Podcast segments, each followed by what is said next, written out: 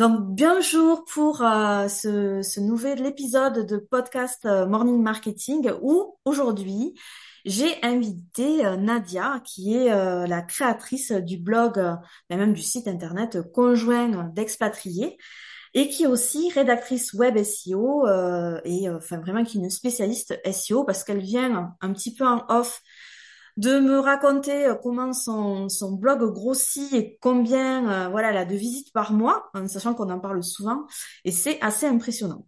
Donc euh, voilà, on va en parler, on va aborder tout ça. Comment est-ce que tu vas, Nadia? Bonjour Bettina, bonjour à tous. Bah écoute, ça va super. Alors, euh, Nadia, en fait, on se connaît depuis. Euh, vous savez que j'aime toujours vous raconter des petites histoires. hein. Donc, Nadia, on se connaît depuis un bon moment maintenant et on s'est même rencontrés en vrai parce que Nadia, elle habite à Barcelone. Et donc, j'étais euh, allée passer quelques jours à Barcelone et on avait, on en avait profité pour boire un, un magnifique euh, cocktail euh, quasiment en bord de plage à Barcelone. J'ai encore le goût. euh, c'était C'était magnifique. Et euh, bah, du coup, on, on se connaît euh, quand même euh, un peu. Et en plus, petite anecdote, c'est que euh, nous avons toutes les deux joué au foot, ce qui est quelque chose d'assez incroyable. Parce que voilà, on n'est pas d'une génération où les filles jouent au foot comme maintenant. Donc Ouais. euh, voilà, ce sont des choses qui nous ont rapprochés. Et puis j'apprécie euh, le travail de Nadia, euh, sa gentillesse, sa bienveillance et, euh, et son professionnalisme. Donc je suis sûre qu'elle va nous apporter plein de choses. Ouais, bah merci pour euh, pour cette petite présentation, mais euh, mais moi aussi du coup c'est ce sont des belles rencontres et, euh, je suis vraiment ravie en plus de t'avoir vu euh, à Barcelone et j'espère que la prochaine fois c'est moi qui viendrai te voir. Ah oui, oui, avec plaisir. Alors, euh, est-ce que Nadia, tu peux un petit peu te présenter, présenter ton parcours, présenter ton travail, euh, ta thématique en fait, sur quoi tu es passionnée?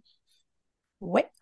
Alors bon, on va essayer de de pas prendre quand même tout le temps de, la journée, mais euh, donc moi je suis expatriée, comme tu l'as dit, j'habite à Barcelone, ça va faire dix ans cette année. Euh, et avant, j'ai vécu sept ans en Israël. Donc tout ça, en fait, euh, c'est... euh, alors j'ai suivi mon conjoint à l'époque, à l'âge de 22 ans. Et puis ensuite, j'ai commencé à travailler donc dans les consulats. Et, de ce fait, mon métier me faisait changer de pays ou de ville tous les trois quatre ans. Euh, ça va bien un moment, mais ensuite, quand on devient maman, c'est un peu plus de réflexion. Et, euh, donc quand j'ai eu ma fille, j'étais à Barcelone et j'ai décidé du coup de mettre un peu ma carrière en pause. Euh, depuis toute petite, euh, j'ai toujours voulu être chef. Quand on me demandait, euh, bah Nadia, qu'est-ce que tu veux faire plus tard? Je dis, moi, je veux être chef. Et je pense que voilà, c'était un peu un déclencheur le fait de devenir maman, de dire, non, mais attends, moi, je veux m'occuper de ma fille, je veux travailler à l'heure que je veux. Je veux plus avoir d'obligation à ce niveau-là. Je veux pas qu'on me dise ce que je dois faire ou ne pas faire. Euh, et donc euh, avec mon entourage, c'est vrai que pour ça ils ont été euh, cool parce qu'ils m'ont encouragé. Ils m'ont dit bah vas-y, c'est l'occasion, lance-toi. Alors oui, se lancer, c'est bien joli, mais se lancer dans coup, hein, parce que quand tu as une carrière pendant plusieurs années dans l'administration et que euh, bah, tout était tracé jusqu'à l'âge de la retraite, tu dis ah ouais quand même. Bon, euh, alors changement de direction. Et euh, bah, je me suis formée un peu comme je pense tous les freelances. J'ai commencé par tout ce qui est réseaux sociaux, donc community management. Et puis c'est vrai que moi j'ai toujours euh, adoré le français. Euh, j'adore écrire, j'adore lire, euh, bah, comme toi, hein, t'adores lire. Mhm. Encore un point commun. Et euh, et, et du coup de, du community management, je suis passée à la rédaction web et ensuite le SEO parce que je suis quelqu'un voilà qui je, m'arrête jamais. J'adore euh, apprendre des nouvelles choses. Et c'est vrai que je me reconnaissais un peu plus dans tout ce qui est rédaction web parce que justement euh, écrire des articles c'était plus long, je pouvais plus m'exprimer beaucoup plus euh, que sur des réseaux sociaux. Et de là, bah, c'est vrai que mon côté expat me manquait tout de même. Alors je me suis dit bah pourquoi pas concilier les deux? Voilà, je suis à mon compte. Euh, j'ai mes prestations voilà de rédactrice web, SEO, etc. Mais à côté de ça, pourquoi pas euh, mettre en pratique et monter un blog justement sur les euh, enfin l'expatriation et plus particulièrement ces conjoints expats qui en fait euh, passent leur temps dans l'ombre hum, de celui qui, qui est muté à l'étranger euh, et qu'on a tendance à oublier. Donc voilà, donc en fait j'ai mis en pratique tout ce que j'avais appris rédaction web, SEO, euh, réseaux sociaux, mais en même temps, j'abordais des sujets qui me tenaient à cœur et que bah voilà, j'avais connu aussi pendant mes 11 ans à l'étranger en administration. Et voilà, j'ai mis en place le blog qui a euh, qui a fêté ses deux ans. Euh, voilà, donc les thématiques. Euh, ce que j'aborde en fait, c'est le, quotidien donc de ces femmes expats. Alors je dis femmes expats, mais en fait j'englobe aussi les hommes, sauf qu'ils sont euh, moins de 10% à suivre les femmes à l'étranger, mais quand même je veux pas les oublier. C'est l'objectif du blog, c'est de parler de ces hommes et de ces femmes qui suivent leur conjoint à l'étranger et d'aborder justement tous les défis qu'ils ont à relever au quotidien et sans tabou. C'est ça que je veux aussi, c'est montrer aussi parce que quand on est français en France et qu'on n'a jamais vécu à l'étranger, on a tendance à dire ah bah toi tu vis bah, par exemple là à Barcelone, ouais, t'as, voilà t'as une vie dorée. Enfin on a, enfin, on peut pas s'imaginer qu'on a aussi des problèmes, que des difficultés, etc. Non, euh, pour les gens en règle générale, c'est ça. T'es parti vivre à l'étranger, aux États-Unis ou où tu veux, et euh, t'as la belle vie. Alors que euh, c'est pas forcément le cas. C'est pas forcément le cas. Alors justement, euh, tu, tu en parles, il y a des difficultés déjà à s'expatrier, euh, mais en plus à créer euh, un business quand on n'est pas dans son pays. Mm-hmm. toi, qu'est-ce que tu as repéré comme difficulté principale quand on veut créer un business, qu'on n'est pas dans son pays? À quoi faut faire attention? Bon, alors déjà, euh, c'est vrai qu'il faut trouver une activité euh, qu'on aime faire parce que euh, la vie d'entrepreneur, c'est ça aussi, c'est que bien sûr, il va y avoir son métier en soi, mais il y a tout aussi l'aspect entrepreneuriat, c'est-à-dire qu'il faut, faut se prendre en main. Il y a personne derrière toi pour te dire, hé, hey, t'as pas fait ta facture, t'as pas envoyé ci à ton client, t'as pas répondu à ci, t'as pas répondu à ça. Euh, et tes impôts Est-ce que tu as bon voilà, c'est tout un, un, monde. Donc il faut quand même être conscient euh, de tout le travail annexe qu'il y a à faire euh, après tes, tes, véritables prestations. Et puis ensuite, tu as quand même toutes les difficultés administratives. Alors ça, j'ai tendance à dire difficultés oui et non parce que c'est vrai que dès qu'on entend le mot administration, euh, ça fait peur à tout le monde. Je, peux le comprendre hein, parce que j'ai travaillé dedans. Mais finalement, si tu te poses au calme et tu dis bon bah voilà, je suis une liste des tâches à effectuer, euh, finalement c'est pas si compliqué que ça. Après, c'est sûr qu'au niveau timing, des fois ça peut être long hein, parce qu'il faut être dans l'attente euh, d'autorisation, etc. Mais bon, en prenant ça calmement et euh, avec du recul, en fait, ça, ça se fait très bien. Donc voilà, je dirais bah voilà, anticiper les, les, les difficultés administratives, euh, bien réfléchir à son idée de business, euh, bien sûr une activité qu'on aime faire, mais qui soit aussi euh, euh bah, qui puisse régénérer des revenus parce que oui, qui soit rentable. Voilà, c'est ça. Si ça t'apporte rien que du plaisir, bon, il y a un moment où ça bloque parce que forcément, on va pas se leurrer, c'est qu'on veut quand même qu'une activité puisse nous donner quelques sous à la fin de, à la fin du mois. Euh, mais voilà, et puis après de bien s'entourer, euh, parce que c'est sûr que si ton entourage euh, il croit pas trop en ton projet, etc., puis qu'il est pas là pour te soutenir au début, parce que les débuts sont quand même un peu difficiles, bah du coup, euh, tu peux vite te, démotiver, quoi, et, abandonner, en fait. Mm. Oui, complètement. Euh, c'est vrai, et ça, c'est valable, en fait, euh, qu'on entreprenne à l'étranger ou... c'est ça. Ou ici, la, la, difficulté, enfin moi, que je vois peut-être qui se rajoute quand on n'est pas dans son pays d'origine, ou peut-être on débarque, euh, peut-être on, on va pas non plus maîtriser la langue, euh, maîtriser tout ce qui est aussi l'administratif. Je suppose que ça diffère d'un pays à un autre par rapport aux impôts, par rapport à plein de choses. Mhm. Et, euh, et peut-être que le, le voilà l'intérêt c'est quand même d'aller euh, d'aller se renseigner bien avant des conditions de la réglementation pour pas euh, avoir des, des mauvaises surprises, je suppose. Oui, c'est ça. Alors, la barrière linguistique, euh, après, ça dépend. Euh, si tu te lances à ton compte et que ton objectif, c'est d'avoir des clients français, bon, bah finalement, euh, tu mets un peu de côté cette barrière linguistique. ensuite, bah, il y a aussi le fait de créer son réseau. C'est vrai que tu débarques dans un nouveau pays. Bon, ben là, c'est la différence avec la France, c'est que tu connais personne. du coup, du, du niveau au niveau professionnel, bah, ça va être la même chose. Il va falloir recréer ton réseau Mm. Euh, ça, ça se fait petit à petit. Ça peut déjà se monter en ligne avec les Français qui sont déjà installés, par exemple, dans ta ville de résidence. Et puis ensuite, bah, bien sûr qu'il faut se bouger et puis prévoir des petits moments où on va aller participer à un événement Ça peut être avec les francophones dans un premier temps. Euh, ça peut être, euh, oui, c'est ça, des salons, des. Là, je sais que par exemple, nous à Barcelone, on a un club des entrepreneuses. Euh, donc ça, ça permet aux femmes de se retrouver et on fait tout, on a toute une activité à nous. Donc c'est pas mal, tu te sens moins seule. Enfin voilà, c'est sûr qu'il faut se bouger un petit peu. Après au niveau administratif, moi ce que je préconise euh, justement à ces conjoints expatriés, c'est euh, d'ouvrir leur micro-entreprise en France et à partir de là, tu peux vivre à l'étranger. Alors bien sûr, c'est du cas par cas.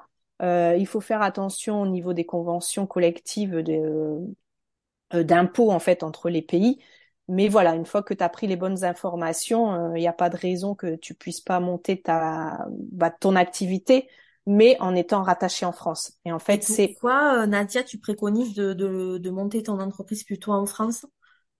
Alors pour une question de facilité et euh, de continuation dans la carrière, c'est-à-dire que quelqu'un, un conjoint qui va bah, suivre euh, voilà son partenaire à l'étranger, qui est muté quatre ans dans un pays, puis quatre ans dans un autre, mmh. puis euh, retour en France, etc.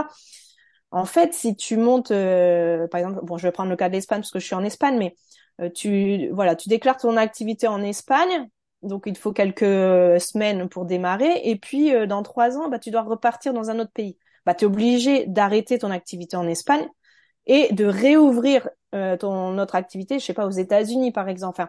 et, et, du coup, euh, ça met des difficultés qui ne sont pas, qui voilà, qui disparaissent à partir du moment où tu, tu voilà, tu déclares ta micro-entreprise en France. Et en fait, cette activité-là, elle te suit partout. T'as pas besoin à chaque fois de de procéder aux, fermetures administratives dans un pays, de rouvrir dans un autre. Et puis, euh, de toute façon, si tu dois faire ça, en fait, euh, la plupart abandonnent parce que c'est quand même assez lourd. Euh, enfin, t'imagines si tous les trois ans oui, non, tu changes, c'est pas, c'est pas du tout, ouais, pratique, du tout, du tout. Voilà. Alors, du coup, si on, si tu devais, par exemple, si, si moi je te dis, bon, allez, hop, je décide de, de m'expatrier. Mmh euh, et que on, imagine que j'ai pas encore monté mon entreprise, quels sont les trois conseils euh, que tu me donnerais là sur le coup? Alors, bah, déjà de trouver, euh, de réfléchir à, l'activité que tu veux faire, de mmh. voir effectivement si peut-être tu as des, des, clients potentiels déjà dans ton lieu de résidence pour les rencontrer physiquement, parce que bon, pour moi c'est quand même important d'établir des contacts physiques euh, heureusement, on n'est plus à la période du Covid et, et c'est vrai qu'en freelance, on a tendance à trop, euh, a trop rester dans, dans notre bulle et oui, à s'isoler. T'as raison, c'est vrai. C'est ça. Et ça, surtout attention parce que ça, c'est euh, c'est un piège en fait. donc voilà, donc c'est déjà de réfléchir ton activité, de voir quel réseau tu peux commencer à créer même avant de partir. ensuite, c'est déjà de commencer les démarches. Maintenant, il suffit d'aller sur le guichet unique. Ils ont tout simplifié là depuis le mois de janvier euh, voilà, l'enregistrement de ta micro-entreprise peut se faire directement en ligne. Euh, bien sûr, la condition pour que tu puisses partir euh, et avoir ton ta micro-entreprise, il te faut une adresse en France. Mmh. Euh, ça, c'est euh, sans adresse en France, t'oublies, ce sera pas possible. Mais après, c'est pas compliqué. Tu as des des sociétés justement qui te vendent des, des adresses hein, de domiciliation, ça s'appelle. Ou alors tu peux voir ça, bah, ceux qui ont leurs parents euh, sur place, etc. Enfin bon, il y a toujours des possibilités de trouver une adresse en France. Euh, et puis après, bah, se, se renseigner également sur tout ce qui est euh, permis de travail à l'étranger, parce que là on est en Europe, en Espagne, il n'y a aucun souci, tu peux, tu peux le faire. Mais il y a d'autres pays, par exemple, où bah, t'as pas t'as pas l'autorisation en fait d'avoir ton activité et puis euh, bah, d'autres pays aussi où il faut se renseigner aussi sur tout ce qui est euh, fiscal. Euh, parce que si tu n'as pas une convention fiscale entre deux pays, tu risques de payer des impôts sur tes revenus à la fois en France et à la fois euh, dans ton pays de résidence. Voilà. Donc en fait, il y a plusieurs petites subtilités comme ça à connaître. Euh, mais voilà, après, je dis pas que c'est pour tout le monde. C'est aussi du cas par cas parce que par exemple, les femmes de diplomates n'ont pas le droit de travailler. Euh, du coup, bon ben voilà. Euh, ah bon, les femmes de diplomates n'ont pas le droit de travailler? Non, non, non. Enfin, moi j'ai vu dans. Après, c'est peut-être pas tous les pays en Europe, euh, mais si, je crois que si. Mais enfin voilà, c'est pour ça que je propose cette solution-là à ces femmes ou conjoints expatriés qui veulent retrouver une activité professionnelle à l'étranger. Mais après, il y a toujours un mais, c'est-à-dire qu'il faut vraiment euh, analyser un petit peu la situation. Voilà. Ouais, se renseigner. Euh... C'est ça, avoir les bonnes ouais, informations avoir avant les de bonnes partir. informations, ouais. Ouais. En fonction du pays euh, où l'on va, euh, du continent aussi. Euh... C'est ça. Ouais, parce que sinon on peut avoir de mauvaises surprises. hein. Oui. Euh, J'avais une question aussi concernant, on va, on va profiter, comme tu es là, que tu es euh, bah, du coup spécialiste euh, du blogging et SEO, parce que ben il y a beaucoup de personnes qui écoutent euh, ce podcast qui ont un blog ou qui ont envie euh, d'en créer un. Mhm. Et, euh, et la question que j'avais, c'est que euh, on a l'impression, tu vois, que le SEO, c'est toujours en train de, de changer, c'est des algorithmes, c'est en mouvement on, on essaye de faire des choses et en fait on se rend compte qu'au bout d'un moment les choses changent les choses changent pardon et que euh, ben, ce qu'on faisait c'est plus valable est-ce que euh, là en, en, en 2023 ça vaut encore le coup de se lancer dans le blogging pour monter un business en ligne Ah, alors, je, je vais pas te dire non, parce que moi, c'est quand même quelque chose qui me passionne. Mm. Euh, et puis, c'est c'est vrai que bah, par rapport aux réseaux sociaux, par exemple, où c'est sûr que c'est assez ludique, etc., mais les réseaux sociaux, ils t'appartiennent pas. Euh, du jour au lendemain, ton compte, il peut être euh, arrêté sans que tu comprennes pourquoi. Tu perds tous tes contenus. Euh, et puis, euh, bah, tu perds euh, bah, tous tes abonnés. Enfin, voilà, c'est comme si tu n'existais plus le blog ou le site internet, c'est quand même pour ça plus sûr, même si on n'est jamais à l'abri, voilà, d'un incendie chez OVH, etc., machin. Mais bon, quand même, avoir son site internet, c'est quand même avoir sa base, on va dire, de sa visibilité. Euh, et puis c'est vrai que c'est euh, c'est aussi une machine à prospect, comme on dirait. C'est si tu euh, mets en place une stratégie de contenu euh, sur ton site internet ou sur ton blog, bah en plus de d'aimer écrire, de montrer ton expertise, etc. Bah tu, c'est un moyen aussi d'attirer des, des futurs clients. Euh, enfin voilà, pour moi c'est une plateforme où vraiment qui te laisse libre de mettre que ce soit des visuels, de l'écrit, euh, d'offrir bah, des documents, des guides, etc. Enfin voilà, pour moi c'est une plateforme, euh, je dirais quand même indispensable aujourd'hui, quoi. Je pense que tout, tout business, voilà, doit avoir euh, son site euh, internet, tout entrepreneur également. Mais euh, voilà. d'accord ben je, je suis assez d'accord avec toi euh, dans euh, dans la mesure où euh, on va exploiter euh, le site à fond le blog à fond enfin pour moi ça Ouais. sert à rien d'avoir un blog et de de pas savoir en fait euh, comment euh, référencer ces articles et, et avoir les bonnes pratiques SEO parce que bah, du coup euh, on n'est pas du tout visible et, et on sait que créer un site internet créer un blog c'est c'est du boulot. Euh, on va pas se mentir hein, c'est vraiment euh, quelque chose de de, de de de chronophage mais Mhm. qui peut valoir le coup à condition de d'avoir des bonnes pratiques en fait. Enfin comme pour tout. Mais euh, je pense encore plus c'est exigeant en fait. Euh, le blogging je trouve que c'est exigeant mais aussi dans le bon sens du terme, quoi. C'est euh, c'est un peu noble, je trouve. Ouais. Et euh, et au niveau du coup des, des bonnes pratiques SEO en 2023 pour un site internet, est-ce que tu peux nous donner des pistes euh, pour les personnes qui écoutent qui euh, qui ont envie de, de lancer ou d'améliorer leur site internet? Ouais. Bah déjà, c'est euh, on n'a rien sans rien, malheureusement, c'est comme ça. Euh, donc comme tu l'as dit, hein, c'est assez chronophage le site internet. C'est sûr qu'il faut s'investir dedans. Euh, j'ai beaucoup de personnes ou d'entrepreneurs qui, euh, voilà, ils ont investi pour avoir leur page, euh, leur site vitrine, ils sont contents. Le, le site internet, il est super joli, etc. Mais à côté de ça, bon ben, le site, il, il vit plus. C'est-à-dire qu'ils a, ils mettent pas de contenu, ils mettent pas à jour. Euh, donc on, on pense à tort euh, que voilà, une fois que le site internet il est fait, bon ben voilà, on va te trouver sur internet. Et ben voilà, c'est tout l'aspect du SEO comme comme tu l'as bien souligné, il faut le travailler. Ce site internet, il faut qu'il vive en fait. Si Google il voit que ton site euh, il y a jamais rien de fait dessus, bah c'est tout, il va jamais le rendre visible. Donc on va jamais te trouver. Donc tu as investi, euh, j'ai envie de dire, bah, un peu pour rien. Euh, alors du coup en 2023, bah, c'est quand même une continuité, même si les algorithmes changent, il y a des nouveautés, etc. La régularité au niveau du contenu et l'optimisation des contenus, c'est-à-dire des contenus de qualité, ça, ça change pas. Euh, c'est-à-dire qu'il faut. euh, Alors moi, on m'avait donné une moyenne, c'est à peu près. bah, la partie blog, en fait, elle est là justement pour faire vivre le site. Oui, ouais, Euh, ouais, tout à fait. voilà. Donc euh, c'est c'est plus facile d'alimenter la partie blog que retoucher ses pages à chaque fois. Et puis les pages, tu vas pas en mettre, tu vas pas en ajouter toutes les semaines. du coup, voilà, il faudrait arriver à un contenu quatre, 4-5 articles par mois. moi, j'ai fait ça bah, pendant deux ans. Euh, alors, je, je veux pas te mentir, il y a des fois où j'arrivais pas à 4, 5, hein, des fois j'en ai fait deux. Enfin, au tout début, j'en ai fait deux, mais ça décollait pas.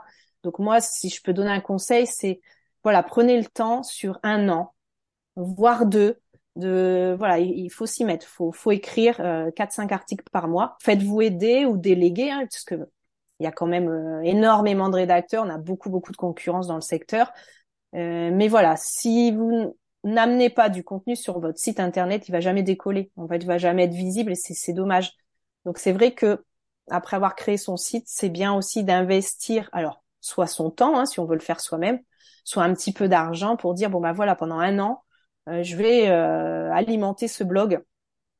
Euh, alors bien sûr, bah, avec toutes les règles de base du SEO, hein, il faut faire attention, mettre des titres avec des mots clés, euh, bien aérer son texte, mettre des paragraphes, des appels à l'action. Enfin voilà, il y a toutes euh, des bases à connaître euh, pour que l'article, bah pareil, il soit lu. Parce que si vous écrivez un texte comme ça, vous êtes content, etc. Vous êtes exprimé, mais finalement, bah, Google il comprend pas ce que vous avez écrit parce que vous n'avez pas intégré les codes du SEO.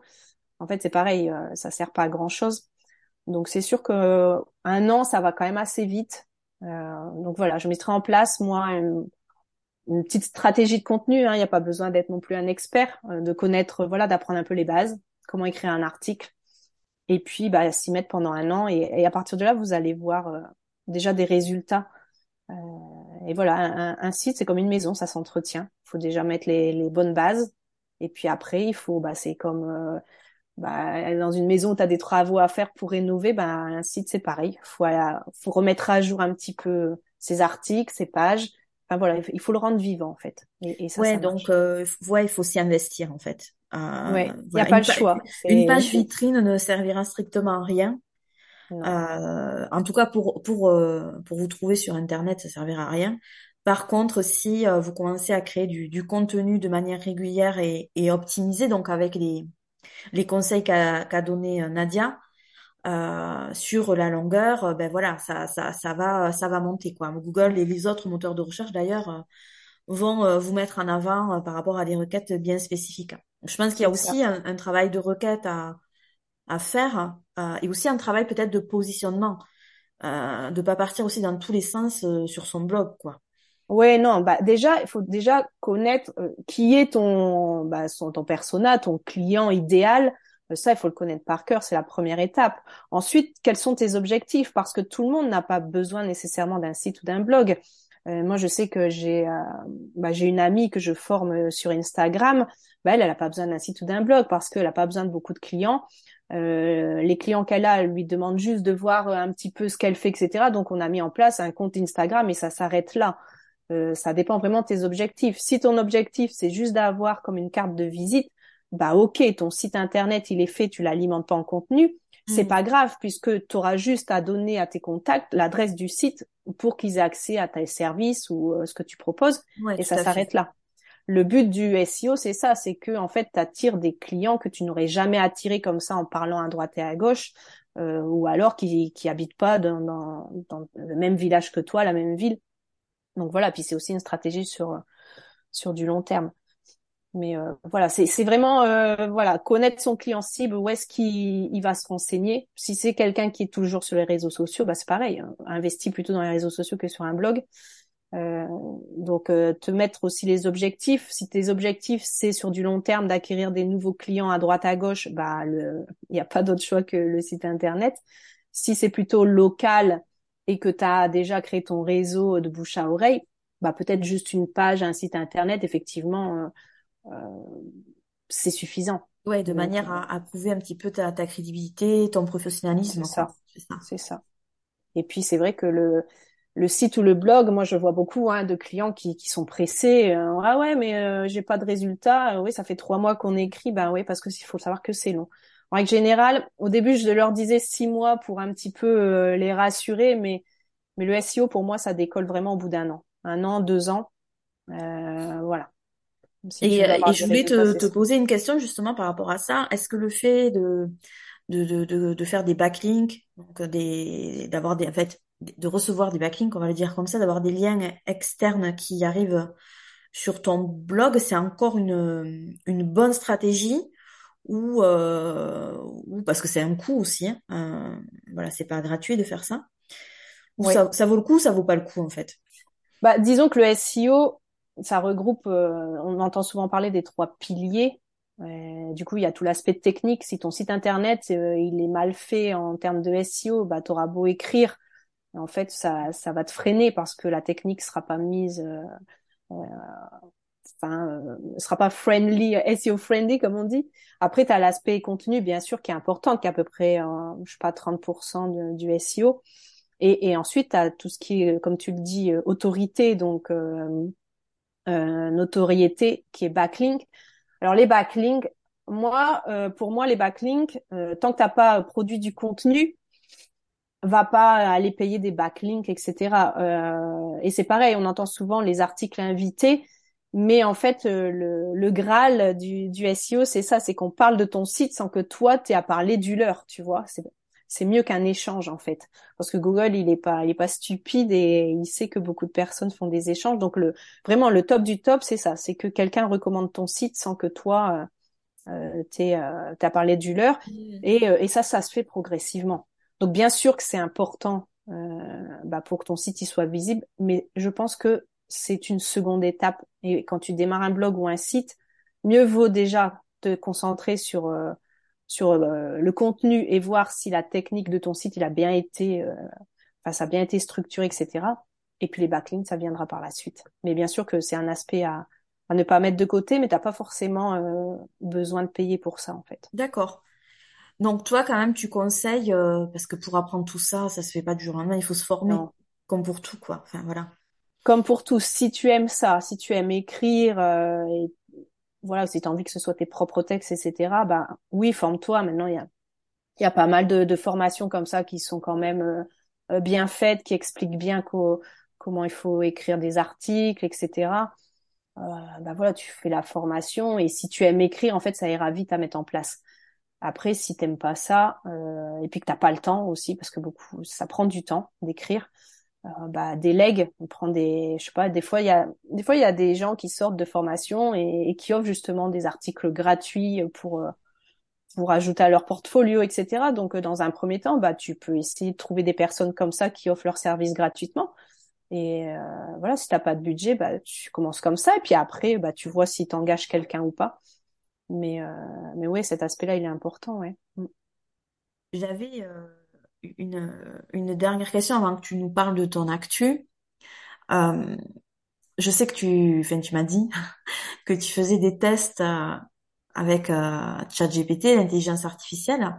Euh, est-ce que tu peux nous en parler un peu euh, Voilà, qu'est-ce que qu'est-ce que tu as vu, remarqué, observé Ça c'est le bug de cette année là, le gros euh, le gros buzz plutôt. Euh, Chat GPT, alors oui, bien sûr que je l'ai testé parce que euh, à force d'en entendre parler euh, partout, partout, dès que tu ouvres un ordinateur ou enfin voilà, tout le monde te parle de ça. Euh, alors déjà, nous en tant que rédacteur web, bah, c'est sûr que ça peut faire peur. on a l'impression qu'en fait, ça va nous prendre notre place et que tout le monde maintenant, en appuyant sur un bouton, est capable bah, d'avoir un article complet à, à mettre sur son site. alors, je vais pas dire que que c'est quelque chose euh, voilà futile etc enfin bon. Pour moi c'est ça peut être une aide complémentaire à un rédacteur web euh, mais à condition d'avoir un peu euh, cerné le l'outil. C'est-à-dire que tu j'ai fait un test par exemple j'ai dit ouais est-ce que tu peux m'écrire un article je veux 2000 mots avec tel sujet? Oui alors ce qui m'a sorti bon bah c'est enfin moi j'ai un voilà, ça m'a fait un peu un peu rire plus qu'autre chose parce que c'était vraiment, on avait vraiment l'impression d'un texte euh, d'un robot hein, entre les répétitions de mots, les contresens. Euh, c'est ce que c'est un robot, hein, de dire. Bah ouais, c'est ça. Donc euh, après de dire, euh, bah voilà, j'appuie juste sur un bouton puis j'ai mon article en cinq minutes. non, en fait, le chat GPT, il faut vraiment lui donner des directives de A à Z. C'est-à-dire vraiment, plus tu seras plus tu lui donneras de détails, par exemple, euh, lui dire voilà euh, mon lecteur eh ben il est 100% féminin. Euh, il a entre tel âge et tel âge donc tu t'adresses à lui avec le tutoiement. Tu peux lui expliquer parce que par exemple mon lecteur bah il commence dans l'entrepreneuriat donc il faut lui parler comme si c'était un débutant avec des mots simples bah voilà plus tu lui feras un brief en fait c'est comme un briefing quand tu travailles avec des clients en rédaction web, bah, des fois, tu as des clients qui te donnent un briefing de ce qu'il faut faire. Bah, là, c'est exactement pareil plus tu vas lui donner un briefing euh, précis, euh, vraiment, tu, tu lui mâches le truc, quoi, et en fait, là, il est capable euh, de te générer un texte plutôt incroyable. Ouais.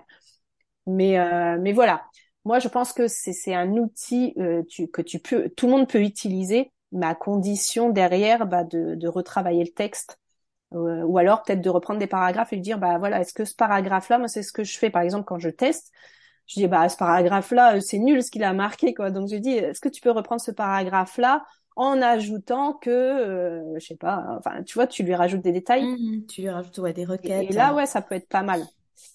Ouais c'est je pense que celui qui a tendance à vouloir écrire beaucoup il peut servir de ça mais toujours avec une relecture derrière et euh, et puis ajouter des émotions un côté humain mmh. parce que ça ça manque hein, évidemment. euh, je pense que toi qui es copywriter et tout ça tu trouves pas forcément euh, les bons termes dans le texte si tu lui as pas justement donné un peu la, la, la tonalité euh, du texte. Et quoi qu'il arrive, en fait, surtout, ce que j'ai remarqué de mon côté avec euh, mes propres tests, c'est que pour, par exemple, lui demander d'écrire un texte optimisé SEO, il faut savoir soi-même ce que c'est un texte optimisé SEO. Ah. c'est ça. Ça, ça n'empêche pas qu'il faut quand même se former sur des bases parce que ben, tu sauras pas reconnaître ce qui est pourri de ce qui n'est pas pourri. C'est pareil en copywriting. Après, le gros, euh, pour l'instant, hein, euh, j'en ai déjà parlé, la grosse différence entre euh, ChatGPT et nous, c'est que ChatGPT pour l'instant n'est, pour l'instant, mais n'est pas incapable de, n'est pas capable de, de donner de nouvelles idées. Donc, il va juste aller rechercher des choses qui ont déjà été écrites hein, ou des idées qui ont déjà été énoncées dans, voilà, avant, quoi. C'est ça. Et, c'est la grosse différence, en fait. Avec il a été, euh, ouais, il a été créé à partir d'une base de données, donc il va aller piocher dans ce qu'on lui a donné. Euh, mais, mais, comme tu dis, nous justement, ben, on a nos expériences personnelles, euh, on vit au jour le jour, donc on croise des nouvelles personnes avec des nouvelles histoires, on s'informe de l'actualité qui n'est pas forcément euh, écrite de telle façon sur Internet. Donc c'est sûr que euh, jusqu'à maintenant, bon, le robot qui remplace l'humain, moi, j'ai pas envie d'en entendre parler, et c'est pareil pour ChatGPT. Ça peut être, euh, voilà, je dis pas qu'il faut l'ignorer totalement, euh, mais il faut être conscient quand même qu'il y a un travail humain à faire derrière. Ouais, voilà, il faut pas croire que c'est la solution miracle. C'est surtout ça. Faut, faut l'envisager comme un outil. Mais euh, voilà, si on veut utiliser une perceuse, mais qu'on ne sait pas faire de trous, on a beau acheter toutes les perceuses, on ne saura pas faire de trous, quoi. Ça sera ou ça sera moche et pourri. Voilà, t'appuies sur le bouton, c'est pas pour ça qu'elle va te faire le trou. Voilà, c'est ça. Donc, euh, donc ok pour. Euh, moi, je crois que ça peut vraiment servir ceux qui justement maîtrisent les compétences. C'est ça. Faut, faut tester, faut, faut essayer justement de trouver des phrases adaptées pour qu'ils te sortent un texte bah, qui soit pertinent. Sinon, Sinon, bon, on peut essayer, hein, mais moi je conseille pas hein, de, mettre un texte tel quel. Euh, ouais, essayer, mais bon, autant autant rien écrire plutôt que, que de sortir un texte juste fait en appuyant sur un bouton. Et qui ressemblera à mille autres, quoi, aussi. C'est ça, c'est ça. Bon ben je te remercie euh, voilà pour ton éclair. Je vois qu'on est assez d'accord sur bon, comment utiliser l'intelligence artificielle.